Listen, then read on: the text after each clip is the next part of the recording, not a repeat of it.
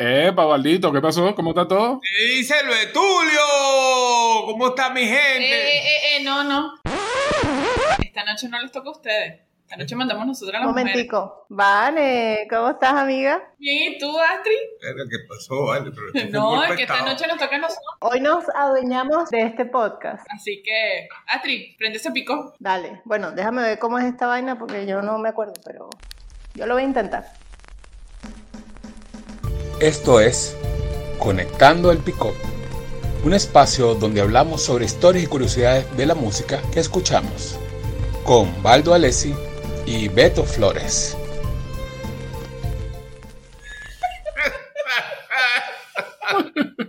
Ajá. Y buenos días, buenas noches, buenas tardes, buenas lo que sea, donde sea, con quien usted esté, haciendo lo que sea, con quien sea, y si está haciendo algo rico, que sea más rico aún ahora que hoy es el, un programa bello, hermoso y precioso que tenemos esta noche, porque bueno, conmemorando que es la Semana de la Mujer, bueno, todos los días son los días de la mujer para mí.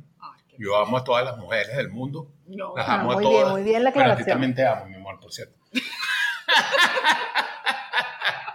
Hoy tenemos un programa especial, ¿no es así, mi amigo Beto? Eso es correcto, eso es correcto. Hoy tenemos un programa especial que está hablando sobre las mujeres en el rock latinoamericano. ¿Cuál ha sido su papel dentro de este género, pues, como tal? Y tenemos una invitada especial, Una, amiga de nosotros, de, de- bueno, una, una, una que está entrando por primera vez y otra que ya la conocemos porque ya, va- ya ha participado varias veces. Es la coleada Que- sí, sí. Nuestras amigas Vane y Astrid. ¿Cómo Astrid están?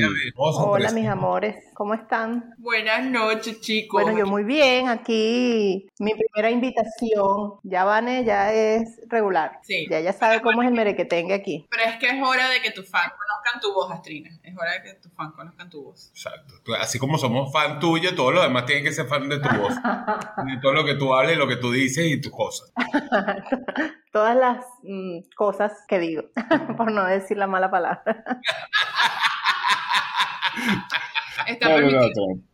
Está permitido. Bueno, y como sabrán entonces los hosts Aquí que está somos permitido, aquí está yo, permitido. ah, eh, aquí los hosts que somos Alberto y yo, bueno, pasamos por un lado y ahorita las hosts de este programa, de, este, de esta noche especial, así como escucharon en este intro, bueno, las perdón, la- las mujeres bellas y hermosas son las hosts de este programa. Entonces ellas son las que van a marcar la pauta del programa. Claro. Así que hablando de mujeres en el rock, bueno, participaremos todos en esta tertulia, conversa con nuestros amigos aquí y con nuestras amigas aquí presentes. Y, y es importante decir que lo que vamos es a, a a nombrar muchas de las mujeres que hemos escuchado y de las con las que hemos crecido y, y hemos, tenemos conocimiento que son parte de la historia, porque de verdad que tú te pones a buscar mujeres en el rock y te quedas pegado viendo la cantidad de mujeres que han influido en toda Latinoamérica y también en la historia y que bueno, a veces no les darán, no les darán como su puesto como en otras partes del mundo, pero... El pero- patriarcado no le da puesto, el patriarcado. Por eso es que Nairobi se arrechó en la, en la casa de Pepe y le dijo abajo el patriarcado. Exacto. Aquí es el matriarcado. Y hoy es así esta noche. Bueno, vamos a empezar a hablar de mujeres. ¿Tienes con quién, con quién te gustaría iniciar hablando hoy, Astrid? ¿Con qué mujer te gustaría iniciar hablando hoy de- del rock? Mira, del rock eh, latinoamericano, a mí me gustaría mencionar a Natalia Lafourcade. Muy ¿Por bien. qué? Natalia Lafourcade para mí no es 100% rockera, pero digamos que fue como su inicio o, o se dio a conocer en el mundo musical a través de, de rock pop, pero, pero bueno, la imagen que ella proyectaba era, era, era como una rockerita. Em, y con los años y todo, bueno, toda su trayectoria musical, em, nos hemos dado cuenta que, nada, que la chamita desde el inicio, ¿sabes? La tenía súper clara. Es verdad, es verdad. Eh, Natalia ha sido influyente en todos los géneros y en películas también. Su música ha sido muy utilizada para películas, no solo en México, en varias partes del mundo. Sí, No, y además que ella tiene una propuesta completa, pues, porque no es solo música, es música, es, es cuestión de escenario, es cuestión de los shows que monta. Compositora. Claro, va Es desde la composición, producción, toda la Exacto. puesta en escena. Eh, como dijo Vane, ha tocado como, sabes, todos los géneros en los que se siente cómoda y en todo se ha destacado. O sea, como que siento que cuando, en, eh, en el momento en que ella entró a la escena musical, como que mucha gente no la tomaba en serio porque fue un momento en donde el pop eh, era como ¿sabes? Lo que estaba mandando. Y era como, no, vale, esta, esta chama, no, nada que ver con su, con su guitarrita y su cosa, y nadie le daba como mucha bolita, ¿no? Exacto. Ah, y después cuando te pones a ver que la chica no es solamente que, que compone y todo, o sea, esa, ella estudió música desde niña, es una persona preparada en la música y que tiene un conocimiento musical muy grande, ¿no? Gracias a su mamá y todo eso, pero, pero la chica tiene un conocimiento. Y ahora que las, escuchar a Natalia siempre te hace feliz. Por lo menos a mí me hace feliz escuchar a Natalia. Sí, sí, eso, eso, es, eso es cierto. O sea, ella tiene como esa, esa chispa que, aunque esté cantando una pieza que por ahí sea, no sé, un poquito lenta o, sabes, igual te da como, ay, qué linda, me, me gusta. O sea, como que siento que la gente que la escucha por primera vez, sí o sí se engancha. Es que Natalia es cuchi. Aparte. Pero también Natalia escucha. se ha nutrido de mucha, de mucha música de otros países.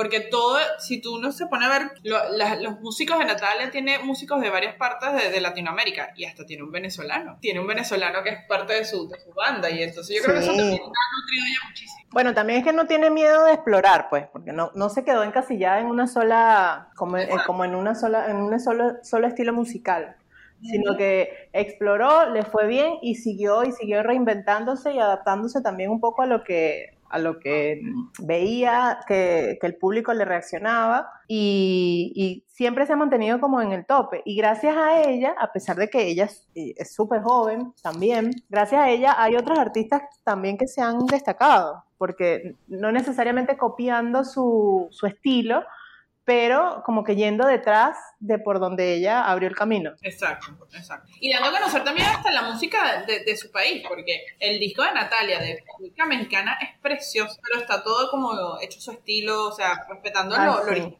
y llevándolo a su estilo. Entonces, de verdad que Natalia en ese sentido merece su puesto en este, en este, en este podcast de chicas especiales.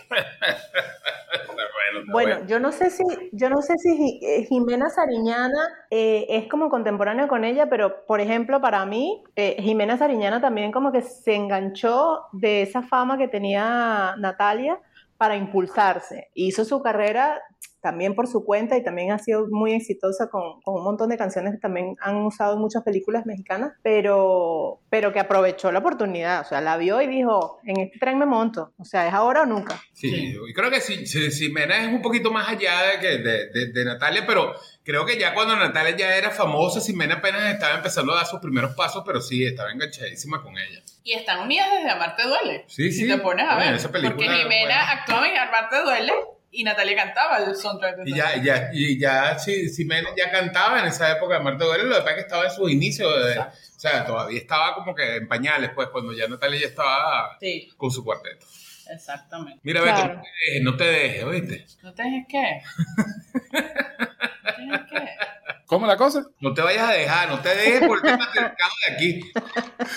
No, no, no, no, no, vale, estoy dejando que se expresen, pues, porque eh, la cuestión es eh, lo que están diciendo las, las chicas es verdad, pues. Estas dos muchachas son artistas completas. Muy bien, esa es la respuesta. Esta- estas chicas son, son artistas completas, pues, porque no solamente son cantantes, son cantantes, ellas también son diseñadoras de sus propios, de sus propios shows, son productoras, son personas que, y- que están metidas de, de profundo con lo que es el, su propuesta como Ah, tal, y sí. son personas que están comprometidas con su propuesta. Por eso es que generalmente todos esos temas de ellas dos, tanto de Ximena como de Natalia, suenan como son como música íntima, pues más entre el escucha y el cantante. No es algo Claro. así, no es algo que se ve como que sea tan comercial, sino que son cosas que, bueno, prácticamente es un relato que está dando el cantante a la persona que está escuchando en ese momento. Claro, Claro, es así. Claro, Ahora, eh, ajá, contando un poco de lo que es la, la historia, ¿no? De lo que son las mujeres en el rock. Dale, ve, Vale. Podemos hacer así variadito. Cuento que siempre el dentro de los ah, hubo, ¿cómo decir? Una variante, ¿no? De lo que es la historia, el nacimiento del rock, eh, el rock en español y el rock latinoamericano. Porque muchos dicen que en el año 55, perdón, en el año 57, eh, Richie Valens comenzó el rock en español con La Bamba, ¿no? Claro. Pero resulta que hay otro pero resulta que hay una- un tema que fue hecho por una mujer en 1955 que se llama Nora Ney, que es una mexicana también. Que can- eh, perdón, Nora Ney, que es una brasilera.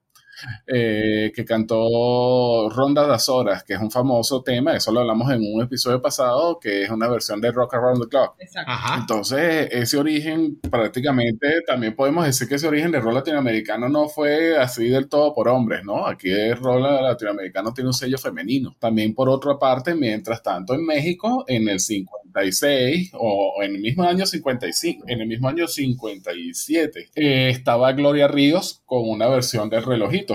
Y bueno, sigue teniendo el sello femenino, por lo menos en el origen de, de lo que es el, el rock. Bueno, porque fíjate, fíjate que tú hablando, claro, estamos Ah, hablando de mujeres en Latinoamérica, pero si tú te pones a ver, no es nada más lo que pasó con Richie Valens, sino vamos por, eh, saliéndonos un poco del rock en español, si te pones a ver en el rock en inglés, pasó algo, muy- es algo del patriarcado que dejamos a las mujeres atrás. Porque nosotros tenemos a, a una cantante eh, ¿Cómo? que, eh, de que, que- que cantó en inglés, saliéndome del tema de las mujeres en español, que se llama Rosetta Thorpe, que, que cantó 20 o 30 años antes que Joe Perry, y era muy, muy famosa la caraja. La caraja le dicen como que la madrina del rock, y realmente la caraja estuvo antes que ellos, pero bueno, pero es que como era mujer en su época, Y además, afrodescendiente. y afrodescendiente también, entonces no- no, como que la hicieron a un- a, a un lado.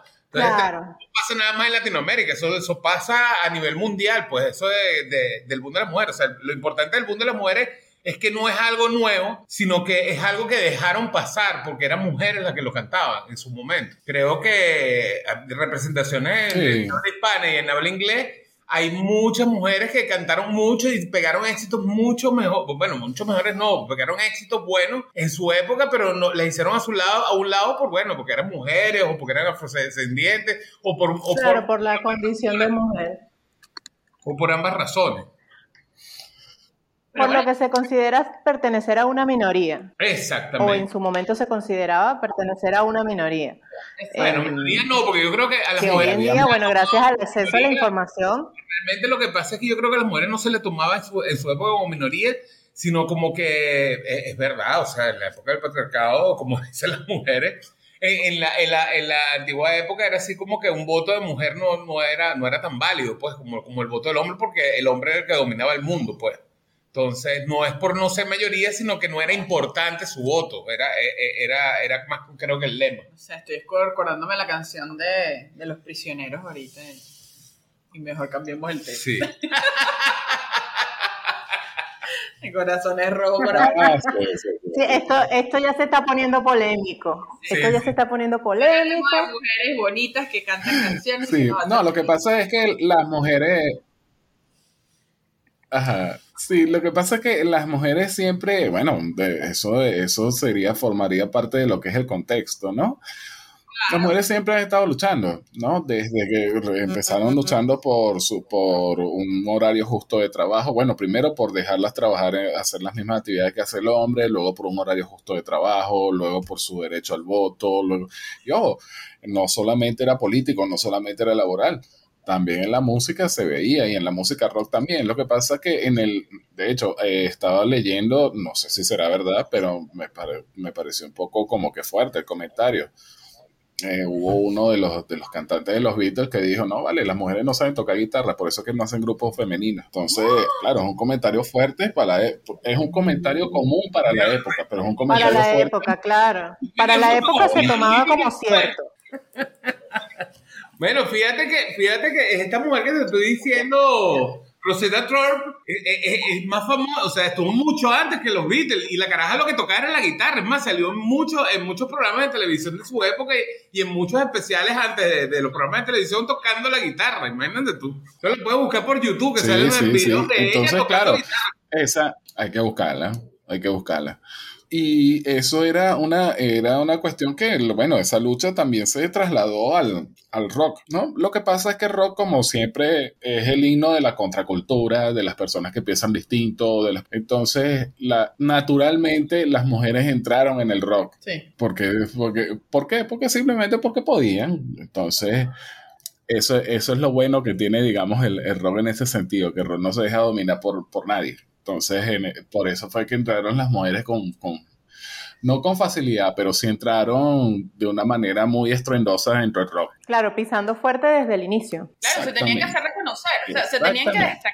Yo no reconocer, yo que diría es destacarse entre los hombres y creo que siempre tuvieron que demostrar que eran fuertes y que aquí estaban, ¿no? Como una presencia. Porque si nos ponemos a ver de esa música de los 80 que escuchábamos rock, todas llegaron con, un, con un, una forma de, de, vestir y de destacarse y de, de enseñarse que tú decías, wow, o sea, ¿Cómo tuvo que.?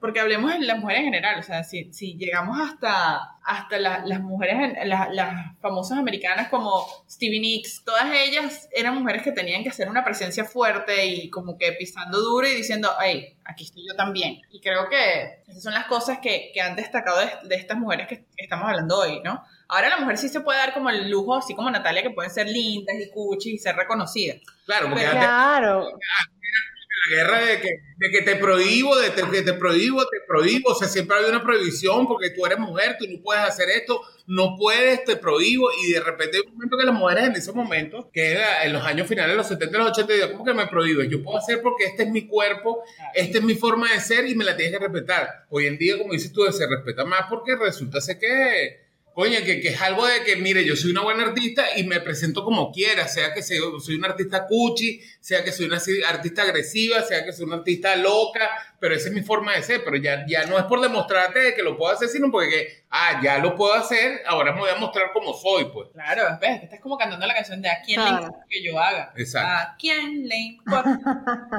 Correcto. Y esa, esa es una persona importante también en la música como mujer, que es Alaska. Sí. Alaska, que, que María Olvido Garajova, que nació en México, pero prácticamente es más española, porque se fue de España muy pequeña y ha sido una persona influyente en la música. Uh -huh. Con su grupo Fangoria, con Alaska y Dinamarca, o sea, toda la vida ha sido chica Modóvar y todo esto, pero ella, ella fue la que hizo famosa esa canción A quien le importa, que uh -huh. bueno, después mucha gente la conoció con Thalía, sí, es verdad.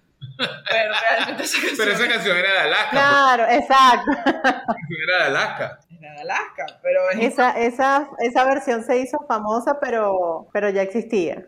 Ya existía. Sí, sí, sí. ¿No? Y de verdad que en México Fangoria es una locura. O sea, en, en, México, en España, y es reconocido como uno de los mejores grupos de electropop que hay. Y, y, es por eso. Pues, y yo creo que lo que llama más la, más la atención es eso. Es la puesta de escena. Alaska, que siempre fue como bien rebelde, bien. Yo soy como medio punk, medio aquí, ya sabes. Como, y esa es otra de las mujeres que tenemos. También tenemos a Andrea Echeverry. O sea, Andrea Echeverry desde el principio, la florecita rockera, dijo lo que ella le, le da la gana y lo sigue haciendo. Exacto. De, de aquí de de los aterciopelados. Claro. No, que ya hablamos en el capítulo pasado, pero Andrea Echeverry sí. Ella sí de frente dice, literal, no me importa nada lo que la gente piense de mí, yo vine aquí a hacer música es así. Y, y ya, o sea, Andrea Echeverry es, es la representación de, de, lo que ella siempre quiso hacer. O sea, no me importa cuáles son los cánones de belleza, de puesta en escena, yo voy a tocar así, y yo soy el lead singer, o sea, eh, eh, Aterciopelado sí, er, es, un, es un grupo, o era un grupo, pero, es, pero la presencia la tenía Andrea. Sí, era como la protagonista, digamos. Y creo que Andrea siempre ha representado muy bien lo que es ser mujer sí, en todo sí, de hecho, en el... Eh, de hecho, en ese, en una entrevista que le hicieron a Andrea Echeverry, ella dice que ella, pues, ella poco le, le importaban los estándares, pues. Que, y claro. una, de las, una de las que la estaba entrevistando dice que ella vivió su, su adolescencia feliz gracias a las canciones de Andrea Echeverry porque eh, sus canciones decían cosas como que el cuerpo no es para estarlo modelando, sino para sentir la brisa, pues cosas más, claro. más naturales. Claro, y, y Igual ese, ese, ese, esa forma de, de expresar el rock eh, digamos, volviendo como a lo, a lo que no es español, ya lo había establecido las figuras que ustedes nombraron, pero para mí es importante nombrar a Janis Joplin. O sea, claro. incluso para todas las artistas eh, hispanoamericanas, rockeras o no, eh, Janis Joplin es como, bueno, yo claro, necesito una influencia. Ser como ella. Es una influencia porque la tipa vino pisando fuerte y dijo, no me importa nada, y se destacó. Sí. Tanto así que hoy en día todavía los artistas sí o sí tienen que tener el referente obligatorio de Janis Joplin. Sí, exacto. Y, no, no, y fue una carrera corta, si te y fue una carrera, eso es lo que iba a comentar, que es una, una persona que no vivió tanto, o sea, es como Jimi Hendrix, murió, o sea, murió ella que, me parece que lo que fue Janis Joplin y Jimi Hendrix fueron carreras cortas, si te pones a ver, digo yo, en el sentido de que, por, por la manera en que terminaron, y dieron tan, tan, tanto en tan poco tiempo, claro. Son gente que eran de otro mundo, definitivamente. Sí. No, tal cual, tal cual. Eso. Janis Joplin es una influencia prácticamente para cualquier grupo de, para cualquier grupo de rock, no importa si sea femenino o masculino. Masculino, exacto, pero en el caso de, del el rock en Iberoamérica, eh, yo creo que el referente es ella, uno de los referentes es ella precisamente por eso, porque eh, justo en el momento cuando Janis Joplin estaba en el tope de la, de la fama, había muchísimas figuras masculinas con las que ella nunca compitió, pero nunca compitió porque no era necesario. O sea, ella ya de por sí tenía su público cautivo, tenía claro lo que venía a hacer, tenía claro cuál era el mercado hacia donde estaba dirigiendo la música que quería hacer y por eso, a pesar de que fue una carrera corta, eh, nada, sustanciosa, digamos. Yo creo que, que, es más, de, más allá de eso, no es una cosa de que tener una competencia en una carrera de que tengo una competencia con nadie. Janis Joplin realmente era, eh, soy así y ya, o sea, no es que lo estoy haciendo porque... Exacto. Exacto. El literal a quién le importa, o sea, si te gusta bien y si no te gusta, chao. Exacto. ¿Te gustó? Qué bien. Y si no, bueno, y Si no, bueno, sigue tu camino. Sí, sí, la verdad que Em, ese referente teníamos que nombrarlo sí o sí. Sí, sí, es verdad, Bueno, fíjense, también un poquito de en la parte de Venezuela, ¿no? Digamos que la, la primera banda que nació con una conformación completa de mujeres es una banda que se llama Las Aves Tronadoras. Esa nació en el 65. Hablamos más. Ellas no poco grabaron, ellas grabaron solamente como tres, como tres sencillos, ¿no? Y el que más pegó fue uno que se llama No sé qué pensar. Que, y una versión del tema Tired of Waiting You, que, eso, que es de los Kings. Claro, estamos hablando ellas son, ellas son, digamos que las precursoras en Venezuela de, de un grupo de que solamente eh, su conformación tiene mujeres. Eh, ah, ¿Cómo, ¿Cómo, era el nombre, eh, Alberto? Las aves tronadoras. Ahí lo vamos a buscar para investigar.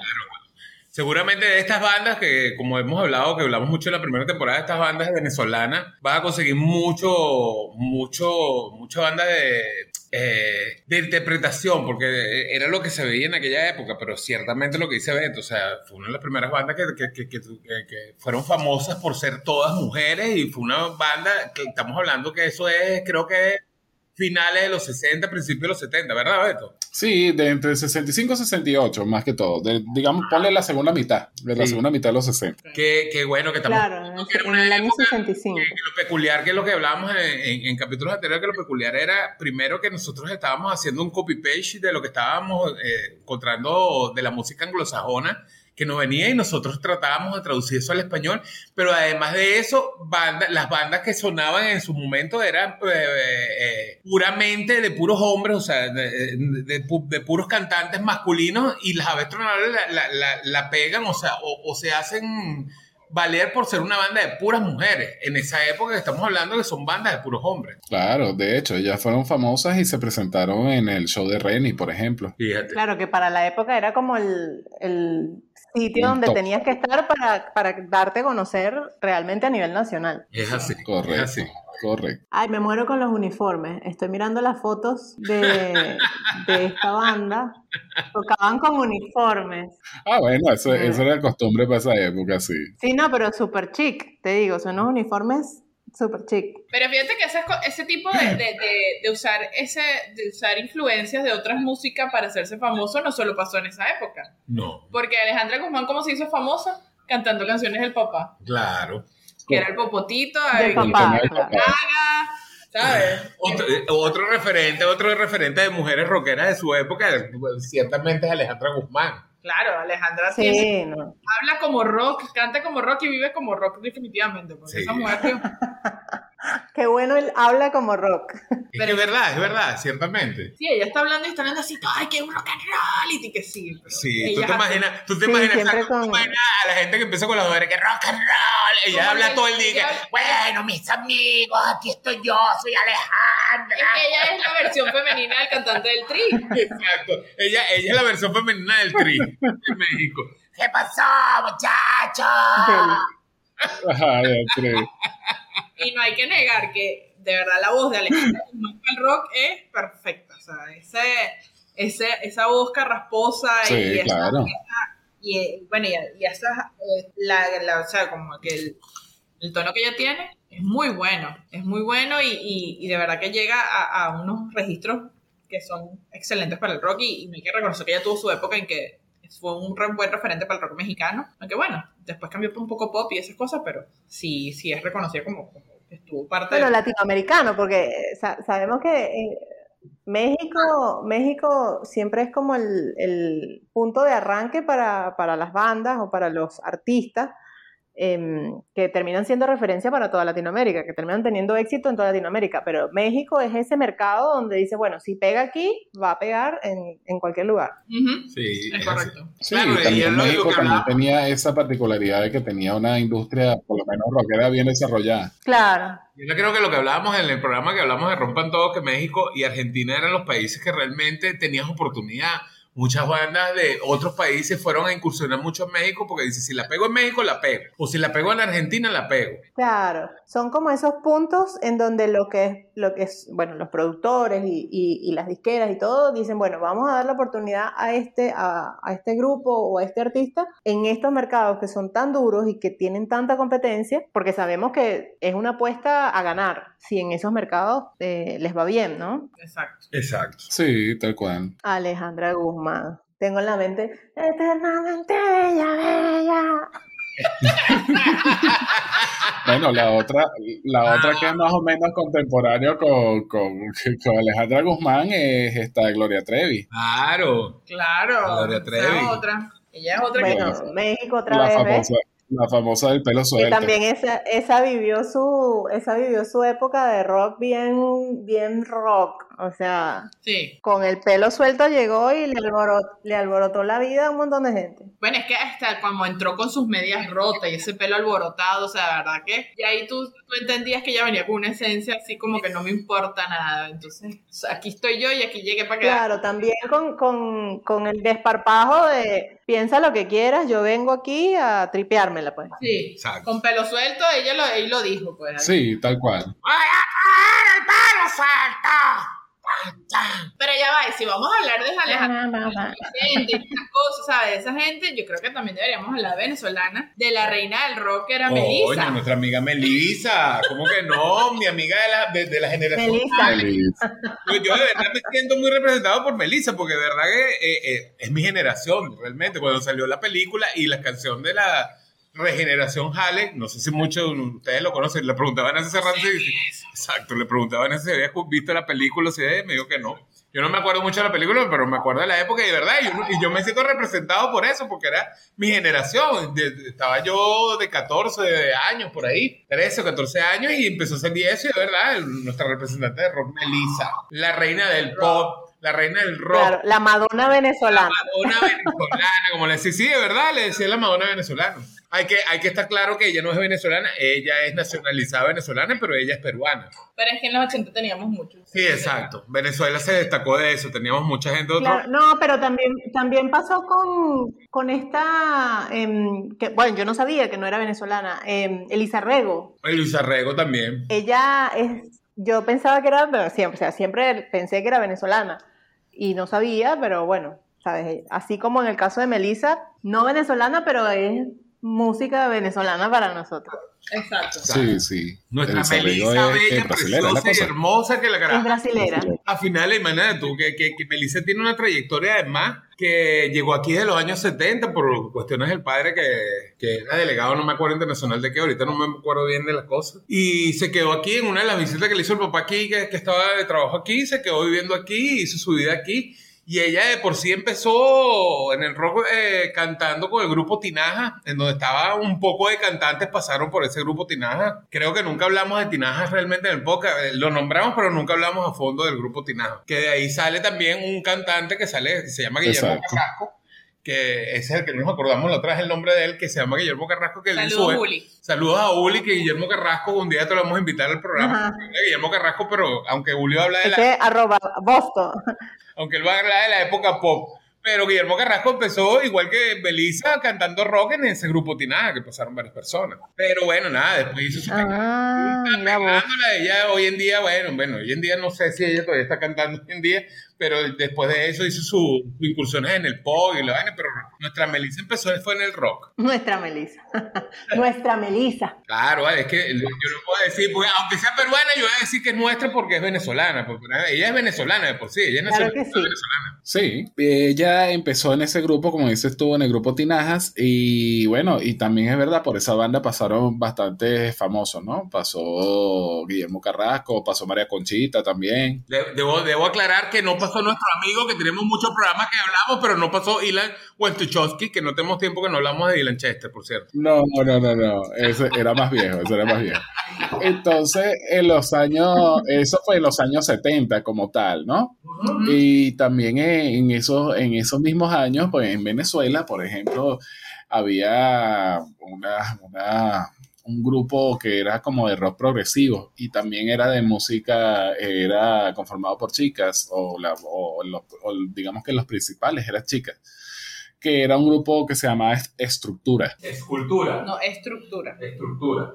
Y de hecho, ellos son, y de hecho, ellos son una de las primeras bandas en Venezuela en grabar un disco de rock progresivo. Imagínate. Mm, es- no lo conocía, no lo había escuchado yo. Yo había escuchado de No Yo no soy de. Shakira para acá, que ahorita vamos a hablar de Shakira. Ya vamos a hablar de ella. Cuidado que si Andrea vuelve a escuchar el podcast, mira que Andrea nos escuchó el podcast pasado por lo que sé. Sí, sí, Andrea escuchó y ella no está de acuerdo con Shakira, así que vamos a. a- vamos a cuidar. Queremos que Andrea nos vuelva a escuchar. Bueno, capaz, capaz Shakira pasa, con Shakira pasa lo mismo. ¿Quién dice que no? Andrea nos repitió el último podcast, por cierto. Pero, pero sí, entonces cuéntanos más de ese grupo, Alberto. De est- estructura. Acá estoy, estoy investigando para hacer unas, algunas preguntas. Muy bien, muy bien, muy bien. Haga su pregunta. No, bueno, Estructura fue un grupo de rock progresivo, ¿ok? Eh, entraron en, en lo que, mientras que todo el mundo estaba haciendo disco y vaina y punk, ellos dijeron, no, bueno, ¿por qué no hacer rock progresivo? Entonces, una agrupación maracayera se, fun- se fundó en el año 77, ¿no? Estaba Marisela Pérez, que era líder vocal, y María Eugenia Siliberto, que era la encargada de la guitarra rítmica y la letrista, que se dedicaron al rock progresivo y fueron una de las primeras que grabaron un disco de rock progresivo aquí en Venezuela. A ver, para que vean que sí. Lo es estaba escuchando y sí es, es, es bueno, es bueno. Es Es recomendable, es recomendable. Yo estoy, yo estoy mirando la foto, una foto, ¿no? Que se ve que esto pareciera, no sé, la concha acústica, eh, la presentación, y rara la ropa, rara, sí, rara. Rara, pues. Bueno, Listo, ca- capaz esta ropa pronto... eh, Moda de grupo sí, no, pero hay, hay un... El, ¿Qué? Nuestra especialista en moda de grupo de rock, Astrid Saavedra. No, porque estoy viendo, estoy viendo que el guitarrista, en esta foto que estoy mirando ahora, en, en una página en internet de este grupo Estructura, tiene un, un jumper, una, como, una, como una braga, como un enterizo, como, como los que usaron los amigos invisibles en el video de Ponerte en Cuatro. Ajá. Y ves que todo vuelve, muchachos. ¿Ustedes cre- creen que eso lo sacaron los amigos porque son... No, todo vuelve, todo se recicla. Las referencias están para usarlas. Es así, es así. Ah, sí. Es verdad. Está bien, está bien. ¿Y qué más tenemos por ahí? A ver, Astrid, ¿quién más te gustaría conversar y qué más te gustaría traer a- aquí a este grupo? Ya yo dije, ya yo dije, ya yo espero mi retweet. Piqué, voy por el retweet de Piqué. Ya yo lo dije, muchachos. Yo A necesito un retweet de Piqué. Voy a decirle a Natalia que nos haga ahora que le toque a Natalia la porcada. Bueno, Shakira, muchachos, también, a ver, hablemos de o- otras eh, mujeres importantes y que, y que se mantienen en el, en el mundo de la música. No, va- ya va, te voy a hacer un break aquí. Yo sé que el programa es de ustedes, pero si vamos a hablar de Shakira, solo vamos a hablar de la época rockera de Shakira, que es el primero y segundo. Claro. De ahí para adelante no Vamos a hablar de, de Shakira, Shakira la pelo negro. Después que empezó ya, Shakira, ya, ya, eh, no, no vamos a hablar de Shakira. No, no, no. A ver, a no, vamos a empezar aquí la discusión.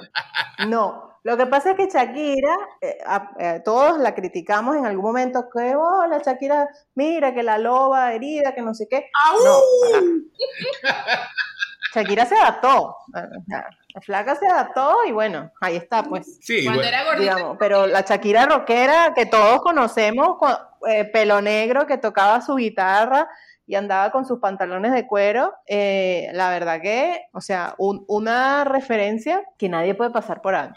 más allá de lo que logró después, de la internacionalización y de que logró el crossover, eh, esa Shakira está yo creo que en el, en el corazón de todos los que la conocimos en, su primero, en, sus primeros, en sus primeros discos, digamos. Sí, sí, lo que pasa es que yo, hay mucha gente que critica a Shakira porque dice que Shakira es una, una artista que fue, que fue creada, es la crítica que le hacen más a Shakira por ahí. Pero realmente el primer disco de Shakira de Pies Descalzos es demasiado bueno, de verdad. ¿Y dónde están los ladrones? ¿Dónde están los ladrones? Exacto. Eh, son, eh, Igual yo creo que ese disco fue el que la disparó, pero entiendo que antes había sacado uno que se, que antes de Pies Descalzos, que fue, bueno, famoso en Colombia. Shakira estaba como en sus primeros inicios, y con pies descalzos es que se catapulta en toda Latinoamérica, porque además es, lo que siempre es la figura del rock, o sea, como que ese, ese, mm, ese modelo que todos los que escuchamos vemos y decimos, oye, ves, ella también es rockera, no le importa nada, es mujer, es empoderada,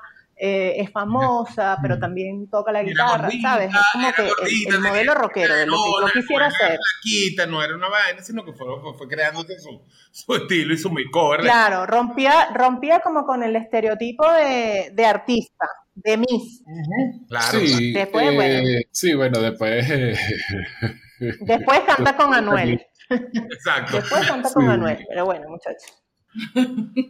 Pasaron cosas. Después pasaron cosas.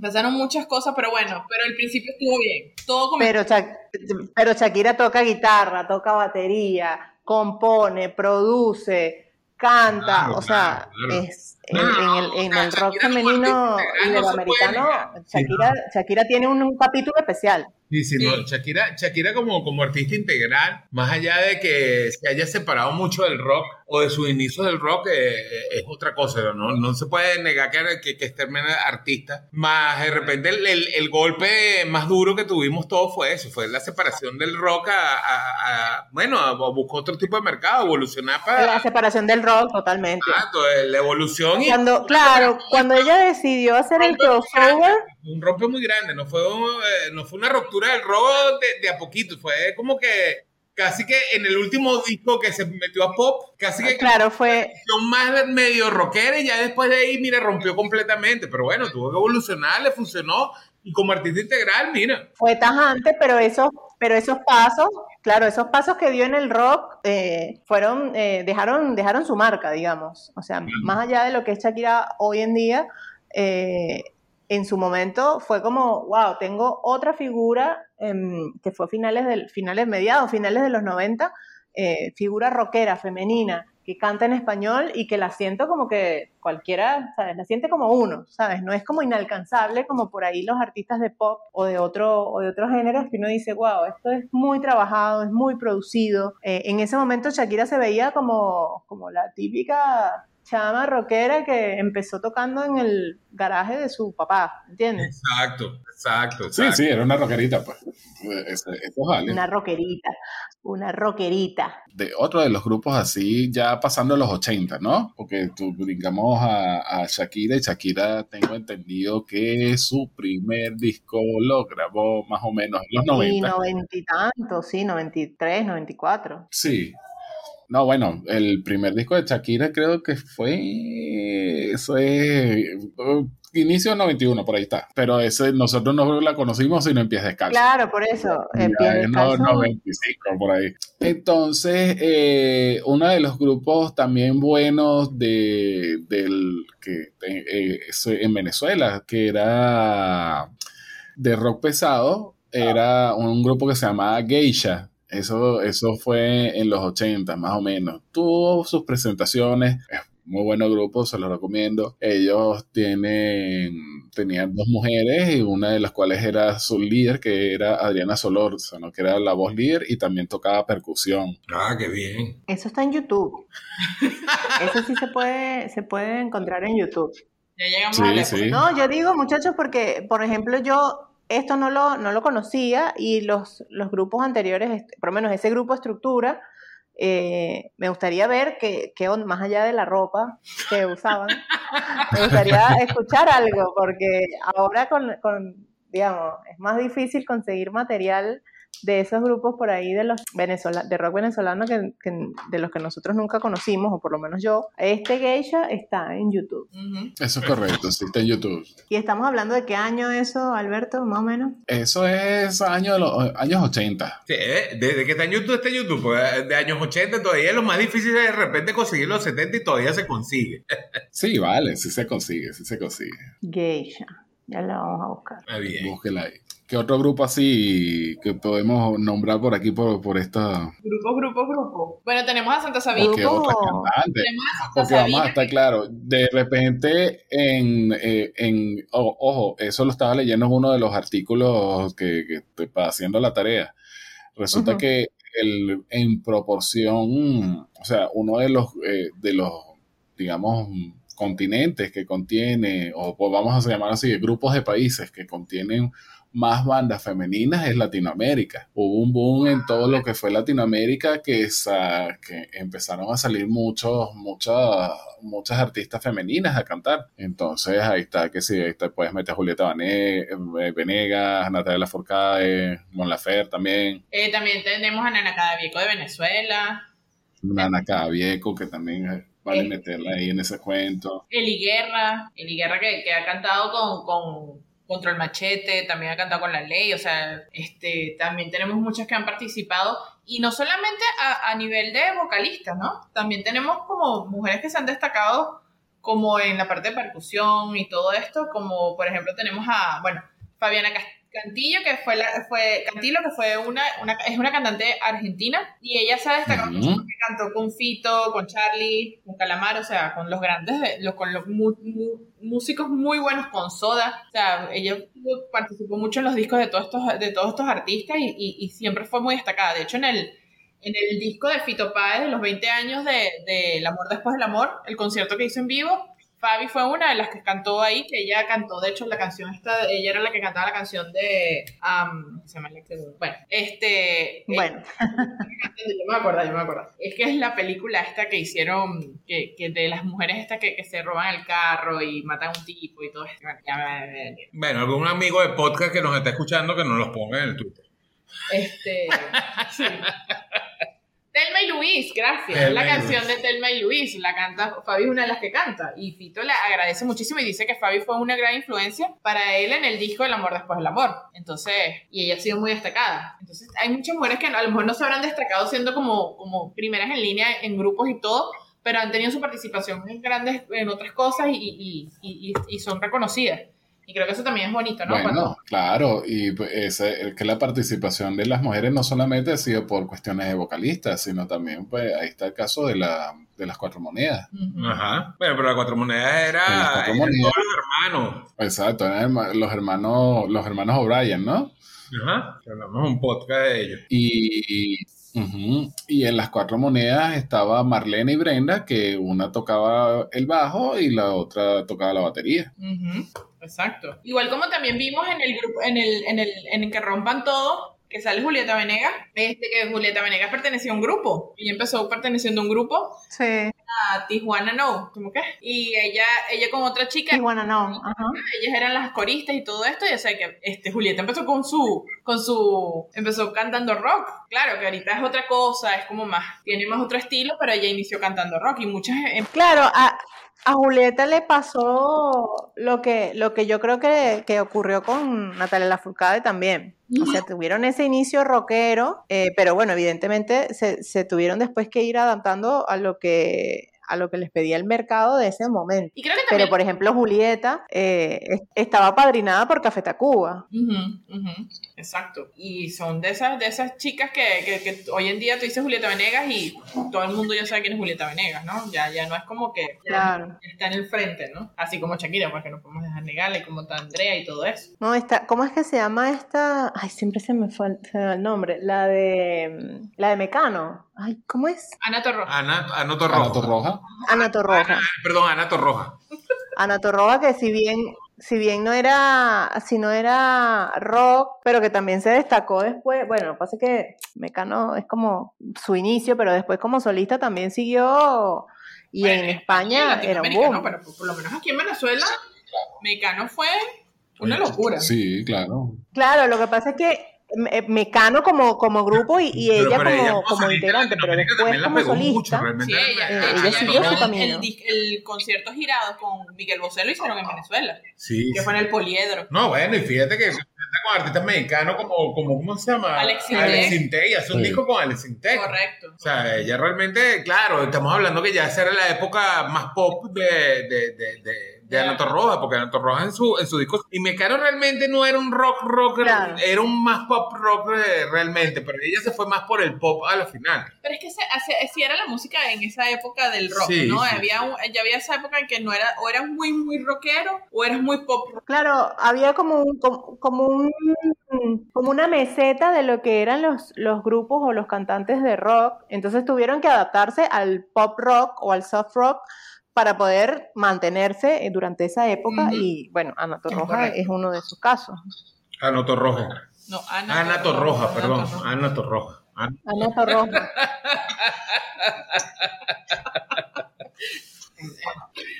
claro, pero es que si tú te pones a ver entre la vida de las cantantes, fíjate Fíjate la, el cuento de Mónica Naranjo. Mónica Naranjo es una, una, persona que empezó en el rock, pero ella lo que canta es rock con ópera, rock con pop, rock con, con, eh, con todo, o sea, con dance pop, o sea, hace de todo, una mezcolanza de, de, ritmo. Ah, es que tiene la voz que le da lo que sea. Sí, realmente sí.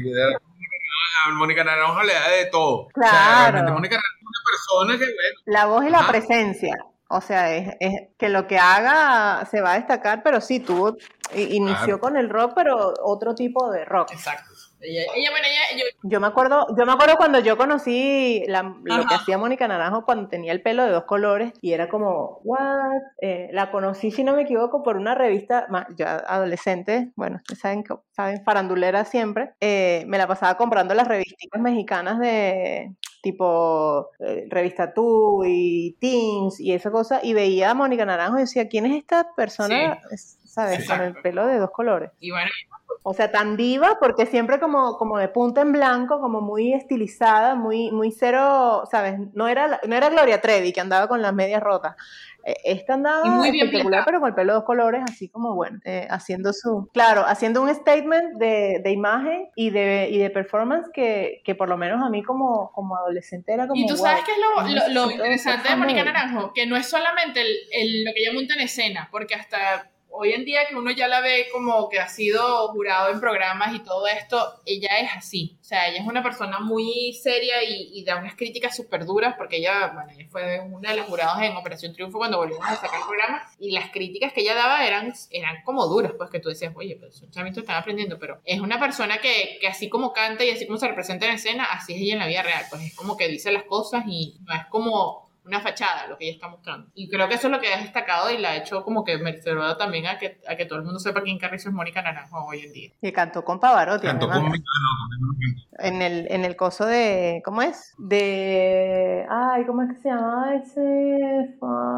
Eh, Pavarotti, Pavarotti y sus amigos, los amigos de Pavarotti. Eh, creo que era Pavarotti y sus amigos. No se llama. Sí, tal cual. Eh, Pavarotti eh, era raro verla a ella así cantando con Pavarotti. No, Pavarotti y sus amigos. bueno, fíjense, otra de las cosas ya, bueno, ya pasando como que para, para los años 90, ¿no? Eh, aquí en Latinoamérica. Por favor.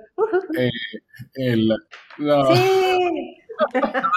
si va a pasar no podemos dejar de nombrar, aunque no hablemos mucho de ellos, no podemos hablar, dejar de hablar de Santa Sabina. Ay, yo hablar de No, no, no, no, porque Santa Sabina sí empieza en la época de los 80, mediados de los 80, 85. O sea, pues, más allá de, que no se nos pase, si es por año, de que, bueno, que fue una banda muy influyente mexicana, este, ellos estuvieron muy pegados entre, en el 85 hasta el, hasta el 2005 Después creo que hay una separación del grupo, después hay uno, como unos reencuentros del grupo, pero bueno, todo eso muere en el 2011 porque a Rita Guerrero, que es la cantante voz principal de Santa Guerrera, ella muere en el 2011 por un cáncer de mama. Y bueno, lo que hacen es tributo. Eso sí, Santa Sabina ha tenido muchos discos de recopilación que... ¿Tuvo un plug?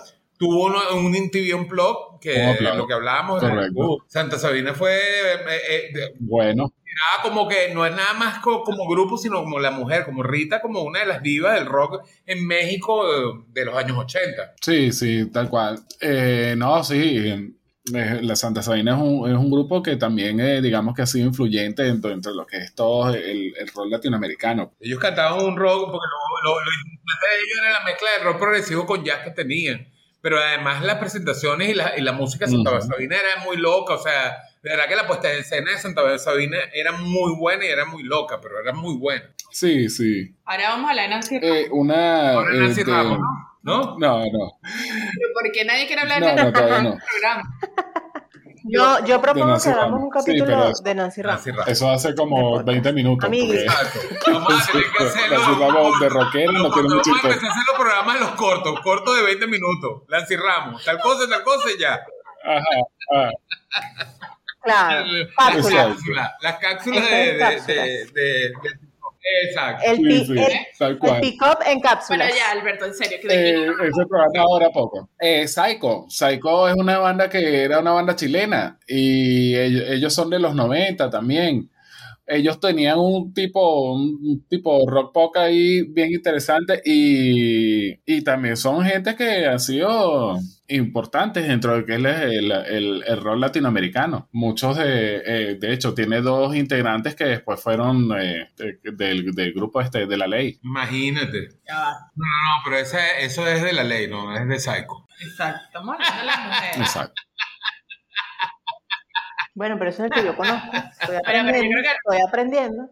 Yo ya les dije, muchachos, o sea, pie- pies descalzos y yo, pues, o sea, yo estoy conociendo Bueno, pero que bandas de los, de la los años previos. vocalista de Psycho era Denise Malebram. Era la que ella, ella era la que ponía la, la música aquí en, en- en la voz cantante y andante en. Entonces, eh, por eso es que las tenemos aquí nombrando. Pues bueno, interesante conocer un grupo chileno porque la verdad que yo creo que nosotros pecamos un poquito de no conocer tanto de música chilena. Sí, después que nos dijo Walter que allá respiraban, Es cagaban y miaban música. Él no lo dijo así, pero bueno. Pero algo así digo. ¿verdad, Beto? en resumen, Bueno, pero en No era resumen, tan resumen, pero resumen sí. dijo eso. Sí, fue algo así que, que la gente le gusta mucho la música. Pero bueno, también hablando de, de- de personas de, de Chile destacadas hoy en día, que podríamos decir que ella tiene un poco de rock, tenemos a Mon Laferte. porque Mon- Mon no, no, yo no voy a hablar de Mon Laferte. Bueno, pero no Vamos a seguir, mira, en Psycho, en Psycho, en Psycho, me imagino, ellos hicieron cinco, cinco se llaman a- álbumes de, de estudio, este, entre el 99 hasta el 2017, o sea, imagínate, o sea, un grupito de, que, que, que han evolucionado en el tiempo, pues, Mon Laferte no. Mon Laferte no. pues. Mentira, vale, mentira.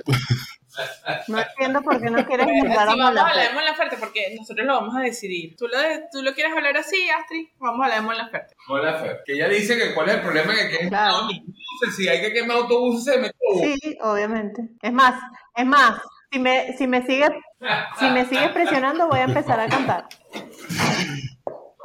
Las canciones de Mon Laferte que me las Bueno, casi pero todas. también Mon Laferte ha sido de esas personas que yo creo que, que ha hecho que uno sepa, que mucha gente dé la vuelta y diga, ah, mira, Chile. Entonces como que me parece chévere que, que exista alguien y que y que sus canciones son Claro. cosas bien, o sea, de verdad que yo he escuchado varias canciones de Mon Laferte, no voy a decir que las he escuchado todas, pero he escuchado muchas y ella ella es de esas que dice las cosas también como, como ella las ve y como ella cree, que algunas cosas uno no comparte su forma de pensar, bueno, puede ser que uno diga eso, pero, pero, hay, pero hay muchas canciones de ella que son muy buenas y las canciones que son de amor así desgarradas, son desgarradas, de verdad, así como que... No, no, no, de verdad, que es mamadera de gallo todo, pero Mon Laferte como es buen artista, de verdad que sí. Más allá de Sí. su forma de pensar que tenía todos los artistas, de sus ideales, que ya es otra cosa, que también sirven de inspiración, ojo. Eh, su punto de vista sirve de inspiración para canciones y es su punto de vista y su forma de pensar. Más allá de eso, uno no puede criticar eh, su postura ante la vida, su postura ante, a- a- ante la sociedad.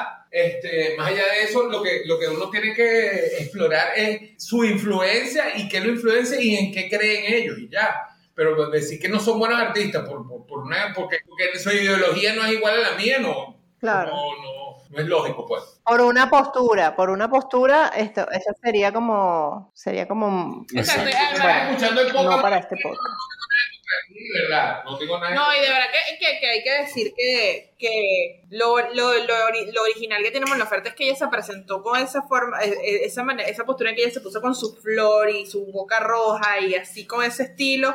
No, pero es que, fíjate, en el caso de Mon Laferte, Ujú. ella, ella salió de un reality. O sea, ella se hizo famosa con un reality de, de música y básicamente la flaca dijo un día, ¿sabes qué? Yo no quiero ser esta artista em, preparada y, y producida y creada por, por los productores de- del show de televisión y pasó esto que, dice, que dices tú, Vane, o sea, la- salió y dijo, bueno, con mis flores en la cabeza, con, con- con una puesta ahí en escena medio, medio extraña, pero, pero esta va a ser mi imagen y esta va a ser mi sello personal como, Exacto. como artista y como cantante en este momento. Y lo que, lo que pasó fue eso, bueno, volteamos a ver a Chile porque fue como, ¿de dónde salió este tipo? ¿Es mexicana? Obvio que uno enseguida, ¿es mexicana? No, chilena. ¿Cómo chilena? Y lo Sí, primero es que voltea chilena. es que es sí. mexicana. No vale, no, es de Chile o es de otro país. Exacto. Pero es porque también Mon Claro. Laferte Y ella, ella ahora, bueno, Mon Laferte ha hecho, ha hecho colaboraciones importantes. Hizo, hizo con, con este, ¿cómo es? Con Jorge Drexler, que Jorge Drexler es como muy exquisito con sus, con sus colaboraciones y con su, y con su música, porque es como, bueno, muy particular eh, el estilo de, de Jorge Drexler. Y él mismo dijo, no, Mo- o sea, la voz de Mon Laferte y la, y la presencia de Mon Laferte es la que yo quiero para esta colaboración. Está buenísima, no sé si la han escuchado, se llama Asilo. Y nada que ver con lo que, o sea, es rompe, o sea, así, me corto las venas como todas las canciones de Mon Es que Laferte. yo creo que también pero está muy lo que tiene Mon. Laferte es la, la, o sea, el sentimiento que pone cuando canta. Es de esas que cuando está cantando una canción así, de esas cortas de las venas, tú sientes el sufrimiento y la cosa y, y sabe cómo, cómo expresarlo y cómo sentirlo. Y yo creo que eso es también lo que ha hecho que, que todo el mundo diga, wow, tremenda artista que hay aquí. Y eso es lo que la ha destacado y como que hace que, que como dices tú, que uno voltee a ver Chile. Eso, eso, es, eso es admirable. Claro. Pero está bien. Si no volteé Está a bien. Chile. Esperemos que, Mon Laferte, si nos estás, si nos estás escuchando, por favor, retuiteame a mí que mira que no, te estoy Tú no no. me echas su- ¿Qué pasa? ¿Tú tampoco? Y yo, y yo tengo, y yo te- tengo en mi playlist de Spotify, Mon, amiga, Monse. Entonces, ya, sigamos por allí. ¿Quién más tienes por ahí? Beto? ¿Qué De más tenemos en los 90? 90? Beto? Bueno, de esta, este grupo, ¿cómo es que se llama? Es un grupo mexicano, se llama Velanova. Bel- Velanova. Velanova, Velanova, me Bueno, acuerdo Velanova es como más. El, el- Sí, que también es, es pop, para mí es pop, pero, sí, de hecho pero lo clasifican bueno. como No, no, no sé, pues, un, rock pop, ¿no? Un rock pop. ¿Cómo? Le- le- ¿Lo clasifican está dentro de los géneros que maneja, ¿no? sí. Un grupo mexicano Ajá. Y bueno, su, su cantante chica. principal, Que- una chica. Ellos estuvieron en Caracas, yo no me acuerdo en qué, me parece que dos- 2000, 2008. Eh, puede sí, ser, puede ser, porque ese grupo se fundó en el 2002 como tal. Que hicieron en el, no me acuerdo si en el Centro Cultural Chacao un concierto. Yo no me acuerdo por qué no fui a ese concierto. No me acuerdo qué año fue y no me acuerdo por qué no fui, pero iba a ir. Ajá, estás dando muchas pistas. y que no me acuerdo quién Tampoco era me acuerdo en estaba qué año, no sé qué grupo iba a ver, pero no, mira, ella se, en el 2008 fue la cosa que ella se iba a presentar aquí en, en Venezuela. En 2008, ¿no? Sí, sí, 2008. Ahí te dejamos más, más pistas para que te acuerdes. Ah, me acuerdo, voy a empezar a buscar. Velanova, sí. Sí, era, era un rockcito suave, me acuerdo, pero, pero sus canciones como muy melodiosas y muy, muy comerciales para mí. Sí. De los 90 aquí en Venezuela existía una banda que se llamaba Mochuelo, Oh, que la sí. cantaba Mochuelo, claro, Era ver, se me había olvidado. ¿Verdad que sí? Muy bueno. y era una banda cabillísima de, de rock venezolano como tal. Mochuelo. Mochuelo. Eso me acuerda al, al dragón Mochuelo. Pero no. Sí, pero no. Mire, ¿vamos a hablar de Kiara o no vamos a hablar de Kiara? Kiara, perro, no sé si metí a Kiara en este, en esta, en esta cuenta. Bueno, Kiara, si alguna vez me escuchas, te amo. Porque, ¿qué canción podríamos meter? Es verdad, Kiara. Sí, maldito, Cuando te amo. maldito te amo. Pero entonces si estamos metiendo a Velanova, yo creo que también Miranda merece su, su reconocimiento. ¡Es la guitarra de Lolo! Porque ellos tienen, ellos tienen, Miranda tiene su... Tam, tam, pararam, bam, pararam, bam. Por favor, no me griten, que, me revienta el oído. No me griten que no veo. ¿Me acerco o no me acerco? Miranda. Se te puede acercar, pero no grites. Eso es cosa Pero Miranda, Miranda se clasificaría como rock. Bueno, pero si me pidieron abuela nova, yo meto a Miranda. Así agarré yo y me puse bravo. Claro, pero lo que pasa es que dentro de los estilos de, de, de, de, de Velanova estaba el rock pop, por eso fue que, por eso fue que lo incluí. Bueno, pero estaba la guitarra. Ahora. es más, más, más, le voy a decir algo. El padrino de Miranda era Gustavo Cerati, les cuento algo. ¿Ah, sí? Ah, sí. Sí, el padrino, el padrino de la banda. Miranda en sí era Gustavo Cerati. Gustavo Cerati se convirtió en el padrino de ellos directamente. Y tenemos a Julián. Estaban, estaban apoyados con un chico. Que reconocemos y sabemos que, que, que, que canta, bueno, entendemos que, que, que Alejandro Sergi es como la voz cantante, pero, pero ella también ha destacado mucho. Y la chica que canta en Miranda, entonces eh, también hay que darle su puesto, ¿no? Sí. Sí. Porque ya no está en Claro, eh, lo que pasa es que con Miranda es eso, lo que pasa es que Miranda es un pop electrónico agradable, porque Miranda se ha destacado por tener una música muy agradable, verdad, La- las letras son un vacilón, o sea, Y completamente pegajoso. totalmente pegajosa, ¿verdad que Y Miranda? que relaja. Porque Sí. todo es así como demasiado, demasiado alegre. Sí, demasiado- y la guitarra de Lolo. pues. y la Y la guitarra de Lolo, por supuesto, y y Lolo es buen guitarrista además. Entonces, bueno. Bueno, Ajá, y. Kiara, Ajá, no, bueno, ya me dijeron que quiera para otro programa, pero no importa. Pero Tú sabes que yo conseguí en esta búsqueda de, de, de estas mujeres del rock, conseguí una de las divas de México que es considerada también una de las voces principales de esas divas mexicanas del rock. Y de verdad, de verdad me puse a escuchar la música de cuando empezó y la música que hace hoy act- actualmente, porque la caraja ya está sacado un disco ahorita en el 2020, en el 2021, perdón, se llama Cecilia Tonsay. Ella es mexicana. Este, ella empezó su carrera de solista en 1984. Este, búsquense la, la canción, este, Hotel, no, ¿cómo que se llama la canción? Ámame en un hotel. Ámame en un hotel. Y de llega, ámame, ámame, mame, mame, mame, mame, mame, mame, mame en un hotel. no, pero verdad, no, verdad, la canción es muy pegajosa para la época. Me puse a investigar un poco de ella y hoy en día ella, hasta el 2017, hasta el 2021, perdón, 21, o sea, este año está por sacado, no sé si ya lo sacó o está por sacar su último disco que se llama El lado sur de mi corazón. Y de verdad, yo escuché Cromático, que es del 2020, pero el disco es demasiado bueno, ¿verdad? Que la caraja se ha mantenido. Yo pensaba, porque ella no es nada más, no es que sea, ¿cómo que se llama? Eh, cantante solamente. O sea, Cecilia, también la caraja es actriz, es presentadora, hace otro- otras cosas. Tú sabes que esa gente empieza a evolucionar ya después de la edad, porque te estoy hablando de una persona que tiene, ver, Cecilia tiene 62 años. Eh, es del 58. Pero hoy en día yo estaba escuchando el disco cromático, una de las canciones del Correcto. disco cromático, y yo dije, coño, mira, de verdad que las canciones son buenas, o sea, y todavía se mantiene con ese estilo, con un rock, con un rock en español así, pero, pero, pero, pero, pero agradable, o sea, chévere, o sea, la caraja está haciendo, y está haciendo lo que ella quiere, porque ya llegó en, en un momento de su carrera de que está haciendo lo que ella quiere, lo que ella le gusta, y tú, y tú ves que no pasó a otro ritmo, o sea, sigue, sigue manteniéndose en el rock. Sí, de hecho, Cecilia Toussaint, eh, según lo que dice por aquí, es una es cantante, es actriz y es compositora. Ujú. Entonces, y todavía sigue, sigue vigente. Sí, sí, sí, sí, yo no estoy de YouTube. Además que tiene una seguir la cuenta de ella en YouTube y eh, ella está enorme. poniendo sus videos oficiales de los últimos discos que ha sacado y del último disco que sacó, como te digo, que se llama El lado sur del corazón. Pero ella ha hecho, bueno, na- no nada más los álbumes en estudio, sino álbumes este, en vivo. Tiene dos álbumes en vivo y tiene participaciones especiales en, bueno, en, con un poco de, de- de- de gente. De verdad que es muy buena. O sea, si pueden, búsquenla y, y escúchenla, que de verdad que el, el rock de ella es muy interesante. Y ha evolucionado, porque no es de eso que se quedó en el rock and roll de los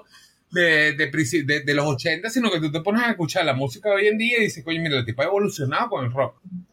Sí, bueno, gente, ¿Ya? yo creo que hemos hablado bastante del, bueno, no, no, no creo que hemos hablado bastante, yo creo que nos quedamos bien cortos con el tema de, de la parte del- de las mujeres, porque hace falta, yo creo que más de un programa Claro, claro. para hablar con to- de Claro. todo. sí, pues, creo que por ser el Día de la Mujer también, este, o, o la semana que hablamos de la Semana de la Mujer, pero por- es por celebrar también el Día de la Mujer, que realmente yo digo que el Día de la Mujer son todos los días, yo lo digo en mentira, a mí siempre le he tenido un amor y un cariño y, pero más allá de eso, un valor a, todas las mujeres y, su momento histórico ha sido desde el principio de las épocas.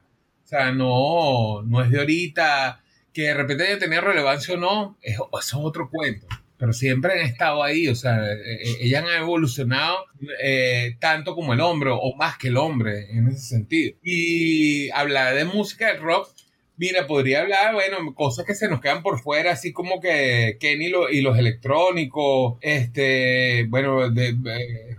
Podríamos hablar de Playa Limbo también. Playa Limbo también. Limbo que ya es del 2000. Sí, o sea. También está Cissé. Ah, está, también está Cissé. Que ellos son como, demasiado un, rock, un rock electrónico también ahí con su... O sea, podríamos hablar de demasiadas bandas y demasiadas mujeres, porque de verdad que la evolución de la mujer en el rock no es que es la evolución, o sea, creo que es de cuándo se le prestó atención a la mujer, porque lo que, lo que estamos hablando al principio del podcast no es que las mujeres en aquella época no estaban ahí, sino que no le prestaban atención. Y ha tenido una evolución gigantesca, pero a nivel musical, que bueno. Y en Latinoamérica más. Sí. Y creo que también la mujer. No, ha, ha tenido una buena evolución y también ha, dejado su huella, pues eh, ha sido, uno, ha sido, ah, han sido de, de gran aporte a, lo que es el rol latinoamericano. Y también creo que las mujeres han presentado nuevas, o sea, han presentado como, como punto de vista, no solamente por las cosas que quieren decir, sino también cuando, cuando quieren hacer como un tipo de música, como lo que estábamos hablando un poco de, de Jimena Soliñana, de Natalia, de, ¿sabes? Como hasta el, de, este grupo, de estos grupos que son como mixtos, como Miranda, Playa Limbo y todo eso, siempre hay la voz de la mujer que representa algo y tienen, quieren expresar algo ahí y, es como bonito ver que, hoy en día se le más, más, más, se reconozca más el trabajo de las mujeres en la música. Creo que eso es lo que me gusta. Eso es lo importante. Que no es nada más que tienes que ser una cara bonita y ser un cuerpo perfecto, sino que también hay mujeres que lo están haciendo de otra manera. Que vienen, que vienen con una, con una propuesta interesante, eh, bien armada, que no, que sabemos que no es nada más eh, estética o de performance o solo de letras o solo de composición, sino que es como un todo. Eh, eso es lo que, lo que habría también que rescatar. O sea, sí, quedamos cortos. Por ejemplo, ahora a, mí me parece Bomba Estéreo, que, que, es un poco un grupo que, que, toca un poquito todo. O sea, toca el rock, toca el reggae, eh, toca el pop, eh, pero tiene esa presentación o esa o esa, ese protagonismo de una cantante sin robarle la otra mitad del protagonismo al, a su compañero de banda, digamos. Exacto. Igual hay hasta mujeres que están destacando hasta en el hip hop. Bueno, en, el, en, los Sí, no, sí. si tocamos eso está la Mala Rodríguez, que no, nada que ver con rock, pero digamos, en lo que es el, el rap. Y, y también, no solamente, y creo que es importante también decir que no solo se han destacado como decir, bueno, es que ella es la que canta porque se ve bonito, o ella es la que hace los coritos, sino que también hay mujeres que se han destacado por ser este bateristas y todo esto. O sea, músico integral, eh, arreglista, eh, ha sido de todo. Como Andrea Álvarez, que es, que es argentina y, y, se destacó su trayectoria por ser baterista, cantante y compositora. Y grabó como con gente como con Soda Stereo, con Charlie, Ataque 77, Los Rodríguez, o sea, y es como baterista que la han reconocido, tú dirías, bueno, y eso ahí quita un poquito el mito, eso es lo que decía Alberto, de cuando de, lo que escuchó por ahí, que leyó por ahí, que decían que las mujeres no pueden tocar guitarra, y como que no tocan guitarra, tocan bajo, lo que sea, y lo hacer también como un hombre. O sea, no hay que dejar de destacar esa parte y creo que es bonito que, que, que se reconozca y se digan, todos, todos podemos tener un, un, espacio, tanto seas hombre o mujer, o lo que tú quieras, pero que te puedan reconocer por lo que eres y no, no lo que ven. Eso es correcto, eso es correcto, Vanesita, mejor dicho, imposible. Bueno, entonces, ¿qué? Ya bueno, listo. Yo creo que apagamos? ¿Ya vamos terminando? Sí, no, no todavía no. Yo no, no, sé cómo apagar esta vaina. Lo primero, que hay que hacer es agradecer a Astrid. No, primero Por favor, no te vamos, no te vamos así, Astrid, apaga ahí, apaga la luz. No, esto hay que subirle la, la, la palanquita esta, ¿no? No sé cómo es. Ajá. ahorita, ahorita yo te explico. La amiga casi millennial.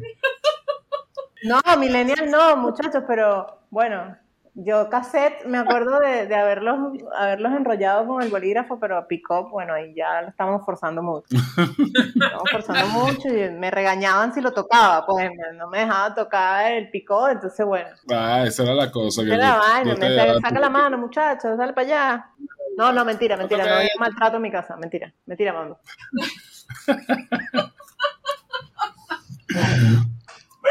Bueno, chicos, gracias por, por dejar este espacio de, de, de compartir con ustedes. Sí, por robarles un, ratito su programa. No vale, mira, Muchas mira. gracias a ustedes dos por compartir. Gracias, Ah, mira, de en verdad, realidad. gracias a Astrid Saavedra, este, su nombre artístico Astrilinda, mm, te queremos mucho, esperamos que, bueno, nada, que, que te tengamos invitada en Síganla otro, por Twitter, por en favor. síganla por Twitter, por favor, esperamos tenerte en otro programa, ya por Twitter, arroba Astrina B. aquí en nuestro ciclo de, de invitar a nuestros amigos cercanos, para- los amigos por, por invitar, no se sientan mal, pronto estarán aquí, o sea, no, no tomen de que no, ay, no me han invitado todavía. Pronto. Astrid, No, agradecidos contigo Gracias por por, haber por la invitación, muchachos.